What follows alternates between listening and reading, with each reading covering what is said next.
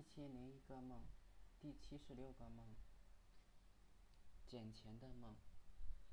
有一天去学校，走在学校旁边的小路上，我似乎在旁边的路沟里看到红红的东西，像是一百块钱。我就走进沟里去看，发现其实是包装纸。这时，我发现旁边的大树根部塞了很多东西。有点像钱，也有些像擦炮。我拔了一根像是钱的抽出来展开，确实是一百块钱。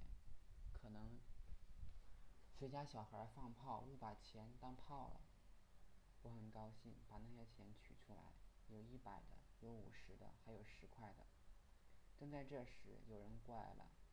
我踢了一下路沟里的垃圾，假装在这里玩。觉得不能让人发现路沟里有钱。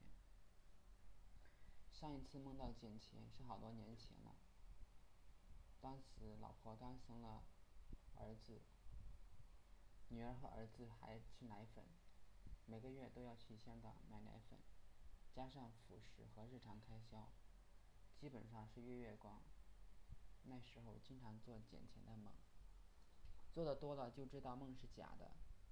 就想在梦里确认是做梦还是真的，然后就会用力的打自己，然后以为是真的，结果等到天亮了，发现还是假的。